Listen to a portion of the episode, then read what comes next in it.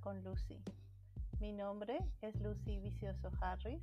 Soy licenciada en Consejería Profesional en varios estados de los Estados Unidos, como Arizona, Carolina del Sur, Virginia y Texas.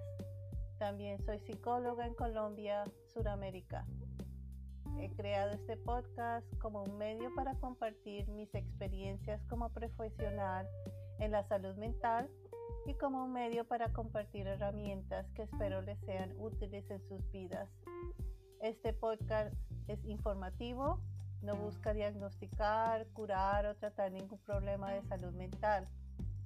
a veces hablaremos de temas delicados que pueden desencadenar sentimientos y reacciones poco placenteras.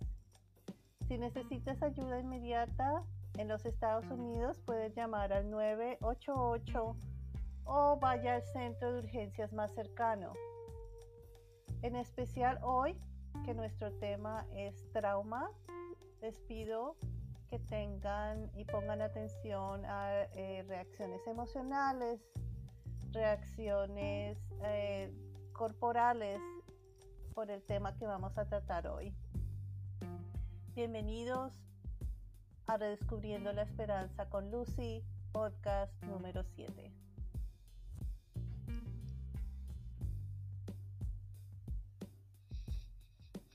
Hoy vamos a hablar de un tema muy especial. Te sientes que te falta una parte, que estás incompleto. Sientes que por eh, eventos que han sucedido en tu pasado, como trauma, sientes que tu vida es diferente, que no puedes tener esas conexiones con otras personas, que no puedes tener esas conexiones contigo misma esas conexiones espirituales, porque no puedes confiar en nadie, ni siquiera en ti mismo, en ti misma. El trauma es una... Eh, primero vamos a definir qué es trauma. Trauma son todas aquellas experiencias ah, después de una crisis. Ah, puede ser un evento traumático donde vimos eh, presenciamos eventos violentos, sufrimos, somos víctimas de crímenes, eh, violencia doméstica, eh, puede que ah, hayamos sido ah, testigos de abuso a nuestros padres. O sea, hay muchos eventos donde sentimos y vemos que la vida personal o la vida de otras personas está en peligro y esto se puede catalogar como eventos traumáticos. En, algunas personas, eh, primero antes de, llegar a esta parte, ah, quiero que, ¿cómo sé si yo ah, estoy sufriendo reacciones por el trauma? ¿Cómo sé si estoy viviendo un estrés postraumático, que es el, eh, la definición clínica eh, de cierto síndrome de reacciones después de que hemos sufrido un trauma? Desde el punto de vista clínico, todas las personas reaccionan exactamente igual después de un evento traumático. El cerebro está diseñado para protegernos, para evitar que nos vuelva a suceder, y por las siguientes dos semanas tenemos las mismas reacciones. Ah, después de dos semanas se espera que el cerebro empiece a procesar un poco mejor la información, empiezan a, sanarse a sí mismo y las reacciones después del trauma, las reacciones eh, postraumáticas eh, mejoren. Si después de dos semanas, un mes, las reacciones ah, son las mismas o empeoran, a veces inclusive las reacciones aparecen años después porque nos hemos dedicado a evitar ciertas cosas para no eh, sentir los sentimientos que nos producen el trauma. El problema que también se presenta con reacciones postraumáticas es la edad. Entre más jóvenes, y según los, eh, los estudios, a niños menores de 18 años que han sufrido estrés post eh, perdón, que sí han sufrido trauma. Las reacciones pueden ser más severas y de pronto y existe una probabilidad, una posibilidad que se desarrollen problemas no solo emocionales, sino problemas físicos cuando esos niños sean adultos. Problemas de eh, presión alta, obesidad, eh, problemas de dormir, porque cuando el cerebro sufre trauma a edad muy joven, como apenas se está eh, formando, y les recuerdo el cerebro termina de formarse cuando cumplimos los 25 años. Entonces, entre más joven, lo que pasa es que la estructura física del cerebro cambia totalmente. En vez de ser un cerebro que explora, un cerebro sano, un cerebro que está buscando conexiones con otros, se convierte en un cerebro que está simplemente diseñado para sobrevivir. Y si sobrevivir quiere decir eh, distancia emocional, distancia física, no tener conexiones con nadie, eh, mantener esa eh, desconfianza constante de no confiar en nadie, en eso se va a convertir el cerebro porque el cerebro está diseñado para, que, para sobrevivir. También ah, se incrementa la ansiedad y se puede incrementar la depresión. Y como los niños no tienen la experiencia para, ni las habilidades para manejar estos tipos de estrés, si no hay alguien en, la, en el entorno de ellos, un, grupo de apoyo, una persona, un adulto que los apoya a procesar ese, esos eh, sentimientos traumáticos, esas experiencias traumáticas, eh, las reacciones se refuerzan con el tiempo y se mantiene hasta que son adultos. Así que para los niños, pues obviamente tratar de evitar ciertas cosas, pero tener un adulto que ayude a procesar los niños en lo que ha pasado en una forma sana es esencial, es crítico. Todos necesitamos un tipo de apoyo, todos necesitamos un grupo de apoyo, pero en especialmente los niños necesitan un adulto, necesitan un héroe, que esté en la vida de ellos, ayudándoles a cada paso, en cada estado de la vida, para ayudarles a procesar lo que les pasó. Estamos hablando de negligencia, estamos hablando de abuso, estamos hablando de muchas cosas que pueden marcar la vida de nuestras de los niños o de los adultos. Algunas de las reacciones más comunes al trauma son el, cerebro trayendo constantemente memorias, estar trayendo sentimientos eh, angustiantes sobre el trauma, eh, pesadillas. Ah, otra vez, porque el cerebro está constantemente trayendo y tiene esa información en la parte frontal de nuestro cerebro, porque es una, es una información esencial que nos permite sobrevivir. ¿okay? Eh, si tenemos memorias, el cerebro está estancado en el pasado. El cerebro está estancado no solo con las memorias, sino la conexión emocional que tienen esas memorias. Si esas memorias están conectadas con miedo, están eh, conectadas con ira o con tristeza, el cerebro va a eh, y el cuerpo va a experimentar exactamente los mismos sentimientos si hay algo que imágenes o recuerdos que me eh, del, del, trauma, ¿ok? Y las pesadillas, las pesadillas, pues en el momento el cerebro está tratando de arreglar algo, ¿verdad? Me voy a arreglar el, el evento, arreglar mis reacciones. Y las pesadillas son el momento que usa el cerebro para traer toda esa información y tratar de encontrar una solución. Otra, otras reacciones comunes al trauma es evitar los recordatorios del trauma. Eh, utilizar de pronto ver televisión, eh, videojuegos que ahora es más común, los medios sociales, todo para tratar de evitar el pensar o, que mi cerebro esté pensando en esas cosas o que me traigan recuerdos.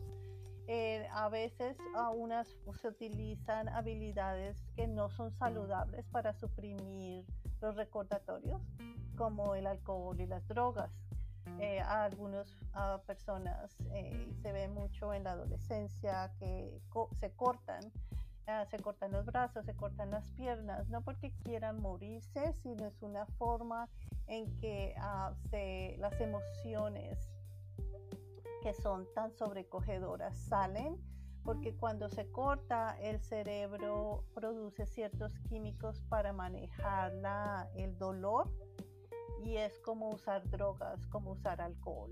Por eso eh, el cortar se puede convertir en un comportamiento adictivo porque el, cerebro está constantemente pidiendo que se produzcan esas, esas químicos ah, porque son, son químicos de placer, son químicos que ayudan a calmar.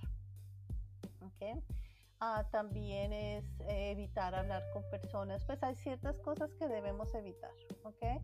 Pero si estoy constantemente huyendo eh, de lugares, estoy constantemente eh, huyendo de, de situaciones que traen recuerdos, entonces constantemente voy a estar en, en esa eh, huida, si constantemente estoy tratando de evitar. Ah, desafortunadamente o, afortunadamente, no sé cómo llamarlo, el manejo de, ansiedad solo se puede lograr enfrentando los miedos. Enfrentando ese miedo a hablar, enfrentar ese miedo a recordar eh, los medicamentos eh, para depresión y ansiedad ayudan, pero según los estudios están entre el 30 y 40%. La otra parte es ayudar al, sobreviviente, y miren que digo sobreviviente y no víctima, sobreviviente para desarrollar ciertas habilidades que pueden ayudarles a crecer después de, una ah, experiencia eh, traumática hay pensamientos negativos también, otras reacciones comunes al trauma, es constantemente culpándose. Ah, yo he encontrado niños que han sido abusados a los 6, 7 años, pero como adultos constantemente se culpan porque no gritaron, porque no avisaron, porque no dijeron, porque no hablaron a tiempo. Eh, se crean unos, unos sentimientos de culpa excesivos muchas veces no se tiene interés en, lograr, eh, en hacer las cosas que se hacían antes. Es como que nada tiene ningún valor, eh, nada tiene ningún interés, eh, no se puede, o sea, no se tiene ganas de hacer absolutamente nada. Es como un estado de apatía crónico. Ah, también es muy difícil, especialmente otra vez les digo, si ha sido a la edad muy temprana, es muy difícil crear eh, conexiones, conexiones con otras personas, ah, especialmente si ha pasado algo y no ha habido adultos, eh, otra vez hablo de niños, si no ha habido adultos que hayan eh, sido los héroes para proteger a los niños, los niños creen, eh, crecen con ese sentimiento que nadie puede confiar, porque si no hay nadie en su entorno, adultos, que los defiendan o que los protejan, entonces no hay nadie en que confiar. Y muchas veces esto se transfiere en, en el futuro en relaciones eh, emocionales, en relaciones románticas, en las relaciones consigo mismo. No se puede confiar, constantemente estoy dudándome a mí mismo, mi baja estima, el concepto bajo que tengo de mí mismo y el, la falta de conexión espiritual también se ve afectada. ¿okay? Ah, también es muy, muy ah, común que ah, no todo lo que me pasó lo recuerde. El cerebro, muchas, el cerebro es un órgano fascinante que ah, hace cualquier cosa para que nosotros eh, sobrevivamos. Y si eso incluye que no recuerdo todos los detalles que me pasó porque es demasiado doloroso, el cerebro no es que lo olvide, sino lo guarda en una parte diferente del cerebro donde no está tan fresco como cuando lo tengo en la parte frontal. Eh, que a veces algunas cosas me lo pueden recordar o a veces pasa algo y no sé por qué reacciono de esta forma. Puede ser que esta información la esté sacando el cerebro eh, para, para no procesarla, pero para protegernos. Entonces es muy común que, eh, no, que no tenga recuerdos de las cosas que pasó. ¿okay? A otras reacciones puede ser ah, agresividad, irritabilidad, eh, que me enojo de nada. Cualquier cosa eh, me, me saca de mis casillas a veces son reacciones porque ah, ya no soy, si me pasó en la niñez, ya no soy ese niño indefenso, esa niña indefensa que hicieron lo que quisieron hacer, sino que ya soy un adulto y me voy a proteger. Que a veces es mejor pegar primero y preguntar después, porque ya no voy a dejar que nadie me maltrate o nadie me utilice. ¿Okay? También puede ser que eh, mi sistema nervioso está tan alterado que cualquier ruido me, exaspera o me pone nervioso o me lleva a ese límite nervioso. Si alguien eh, viene por detrás y súbitamente toca mi hombro, yo reacciono, puedo reaccionar en una forma que me altero, eh, puedo tener una reacción agresiva el cerebro utiliza ciertas habilidades para sobrevivir y la concentración y la memoria no son esenciales. Entonces, si eh, mi cerebro está, es producto de un evento traumático, el acordarme de ciertas cosas, nombres, retener información, no es esencial, por eso tengo problemas para concentrarme en la escuela, en mi trabajo, acordarme fechas. y a veces lo que pasa en las escuelas es que eh, el niño es hiperactivo, el niño no puede estar tranquilo, el, niño tiene problemas de aprendizaje. Y a veces eh, lo recomendable es primero diagnosticar o evaluar si existe algún tipo de trauma y tratarlo primero para ver si los síntomas se mejoran y no son síntomas de hiperactividad y deficiencia de atención. A veces, ah, desafortunadamente, solo se tratan los síntomas y se diagnostican a los niños con hiperactividad y deficiencia de atención cuando en realidad es trauma porque los, síntomas son muy parecidos. Si ha existido trauma, lo que se recomienda primero es tratar el trauma y, como les dije, mirar a ver si después de tratar el trauma eh, se mejoran eh, los comportamientos y la concentración.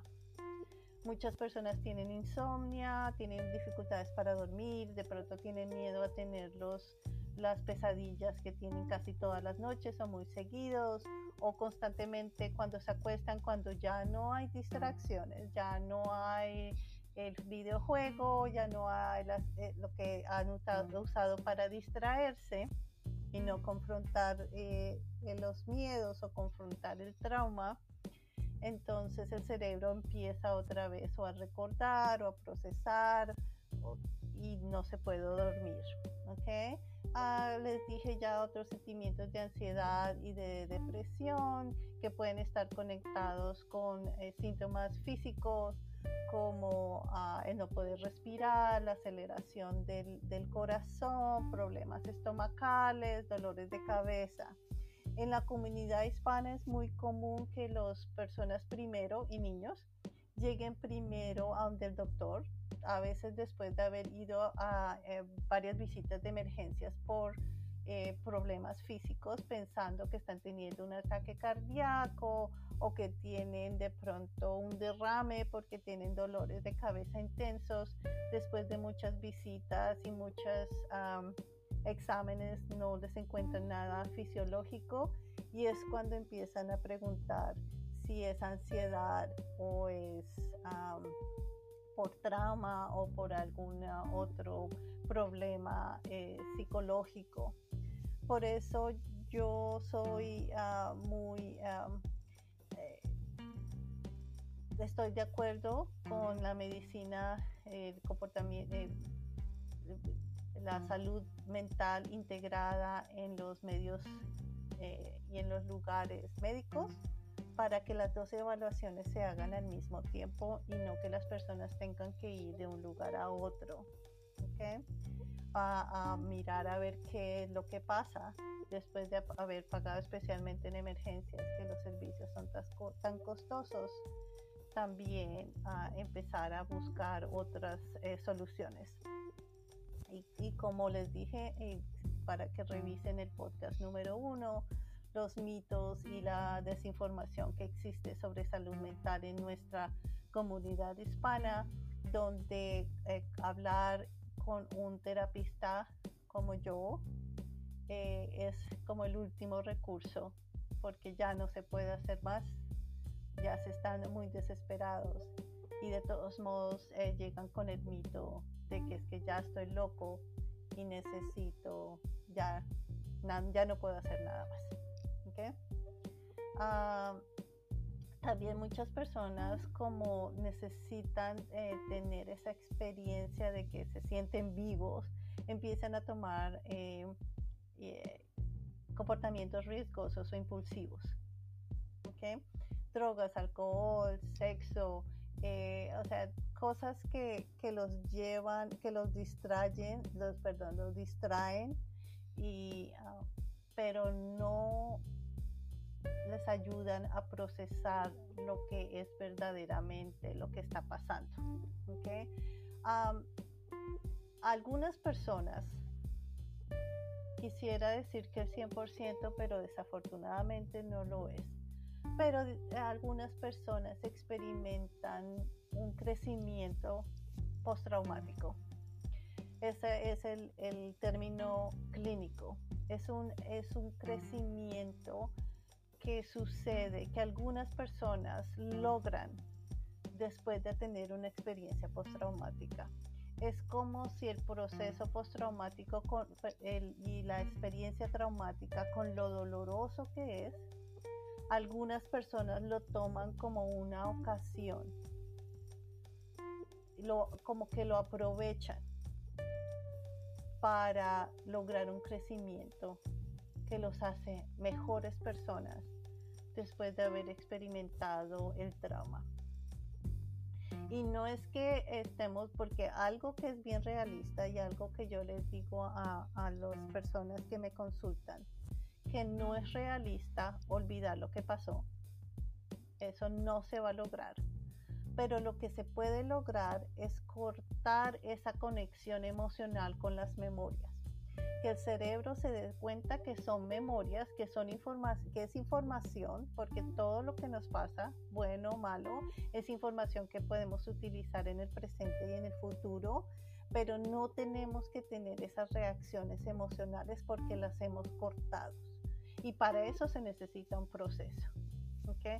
Se necesita luchar con lo que estoy sintiendo, luchar contra esa voz que me dice, corre, huye, no confrontes lograr eh, luchar con, eh, contra esa voz que me dice no eh, confíes en nadie, nadie es de fiar, todo el mundo te quiere utilizar, todo el mundo te ve como un juguete, si has sido abusado, si ha sido, si ha habido negligencia en tu vida, okay. Ah, no puedo hacerlo solo, no puedo hacerlo sola, eh, y eh, si ha habido violencia doméstica. Y en un futuro voy a dedicar un podcast especialmente a violencia doméstica. Eh, o sea, esas voces que constantemente nos están tratando de ayudar a sobrevivir, en un tiempo nos ayudaron, pero cuando salimos de esos, de esos ambientes, cuando ya nos convertimos en, una, en adultos, ya esas voces no nos sirven para sobrevivir. Entonces, el crecimiento postraumático que algunas personas eh, logran es, primero que todo, es no se niega el dolor que se sufrió. No se niegan las, las memorias, no se niega lo que se pasó, pero como les digo, eh, se utiliza esa, esas experiencias para eh, mejorar una comprensión de uno mismo, para mejorar la comprensión del, de los demás y del mundo. Pero es una comprensión realista, es una comprensión positiva, donde me hace ver la vida en una forma mucho más útil que solo estar aislado o aislado porque no puedo uh, eh, confiar en nadie. Ah, en, en, las notas de este podcast van a encontrar ciertos enlaces y les voy a colocar uno sobre en, que van a encontrar en Psychology Today, donde a, en la, la, primera vez que se utilizó este término fue en 1990, el término de crecimiento postraumático. Y ellos, uh, esta pareja de, uh, investigadores, describió que hay cinco categorías de, de crecimiento que ocurre con el tiempo. Dice, los sobrevivientes de trauma reconocen y aceptan nuevas oportunidades. Como les digo, ya no pasan de ser, especialmente las niñas, niños, víctimas y la mentalidad de víctimas, sino lo utilizan como una forma de beneficio propio aceptan esto como nueva, una nueva oportunidad, forjan nuevas relaciones más sólidas con los seres queridos y con otras personas que han pasado por lo mismo.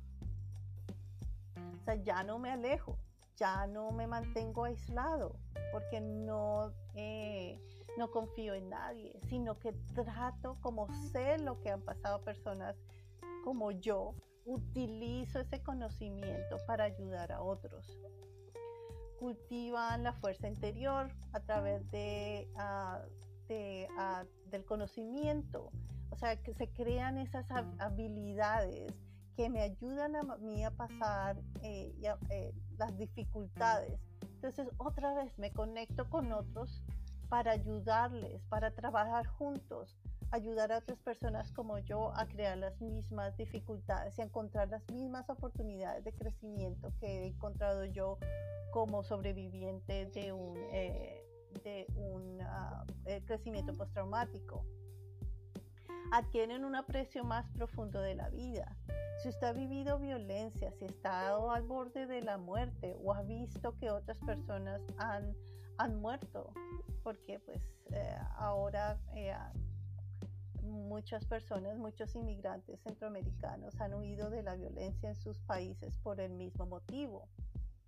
Eh, si usted ha visto estas cosas, lo que he visto es bastante traumático, pero aquellas personas que logran, logran crecimiento postraumático utilizan esas experiencias para valorar más la vida, para valorar más el, cada minuto, cada segundo que yo vivo. Recuerden lo que hablamos en eh, atención plena.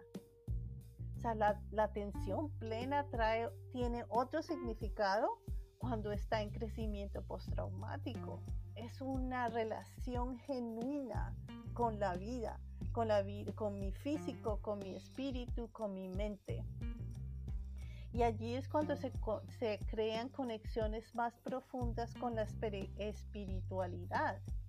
Utilizo mi espiritualidad como una manifestación del valor que tengo por la vida, por todas las cosas que he pasado. Las cosas que me pasaron a mí no me definen. El hecho que alguien me abusó, el, alguien, el hecho que alguien me utilizó, el hecho de que alguien me maltrató no me define como víctima. Yo no tengo por qué estar estancado en ese aspecto de víctima. Yo puedo, con mucho trabajo, pero puedo lograr ese crecimiento postraumático. ¿Cómo quisiera yo que con mi trabajo y con esta oportunidad de que ustedes escuchen este mensaje, ustedes sean del grupo de las personas que han logrado ese crecimiento postraumático y no de los que se queden estancados en el pasado, que no se queden estancados en ese aislamiento por miedo a enfrentar lo que les pasó. Okay. hay una, quiero que uh, mencionar also una cosa, eh, es una técnica japonesa que es como una metáfora para la vida. El kitsugi es, una, un método japonés de restauración. Cuando algo está roto y esos pedazos eh, de, de ese contenedor o los pedazos de algo tienen un valor antes de que se rompieran. con el kitsugi, kintsugi, usted no bota los pedazos. Usted coge los pedazos y los restaura y los pega con hilos de oro. Usted crea algo precioso y algo de más valor porque utiliza el oro para restaurar la pieza nunca, nunca queda como antes. Pero eso no quiere decir que no tenga valor. Eso no quiere decir que usted no puede restaurar la fortaleza y la belleza de sí mismo solo porque alguien trató de quebrantarlo, trató de quebrantarla. De pronto lo lograron, pero usted puede coger esos pedazos y utilizar oro para crear algo nuevo, más bello. Usted tiene esa oportunidad de no dejar que su pasado lo defina. Usted tiene esa oportunidad de no dejar que esa oscuridad que alguien puso en su corazón en interior lo consuma abra su corazón. Busque a alguien en la que usted puede confiar. Busque profesionales. Usted no está loco. Busque profesionales que le ayuden a pegar esos pedazos y a crear algo maravilloso. Deje esa oscuridad que alguien plantó en su corazón. Abra su corazón, saque esa oscuridad y deje que la luz entre otra vez a su interior, ilumine y limpie. Lo que alguien trató de hacer y de destruir, usted puede utilizarlo como una oportunidad para crecimiento. Por favor, pasen la voz, suscríbanse a este podcast y espero que esta información que recibieron de hoy los haya puesto a pensar si es tiempo de tomar la vida en sus manos y crecer y crear algo mejor y algo precioso. Gracias amigos, hablamos la próxima semana. Bienvenidos y hasta luego a Redescubriendo la Esperanza con Lucy.